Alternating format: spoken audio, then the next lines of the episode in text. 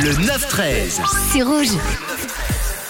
Et en cette euh, fin d'année, on a beaucoup de top de classements qui, qui arrivent de part et d'autre. Et la véritable légende de la composition, Hans Zimmer, nous a révélé quelle était sa BO, sa bande originale préférée. Évidemment, il parle bien évidemment de ce qu'il concerne sa discographie. Et c'est sur son compte TikTok que l'artiste de 65 ans a déclaré On me demande toujours quelle est ma BO préférée. Et j'évite euh, très souvent, j'évite toujours d'y répondre à cette question.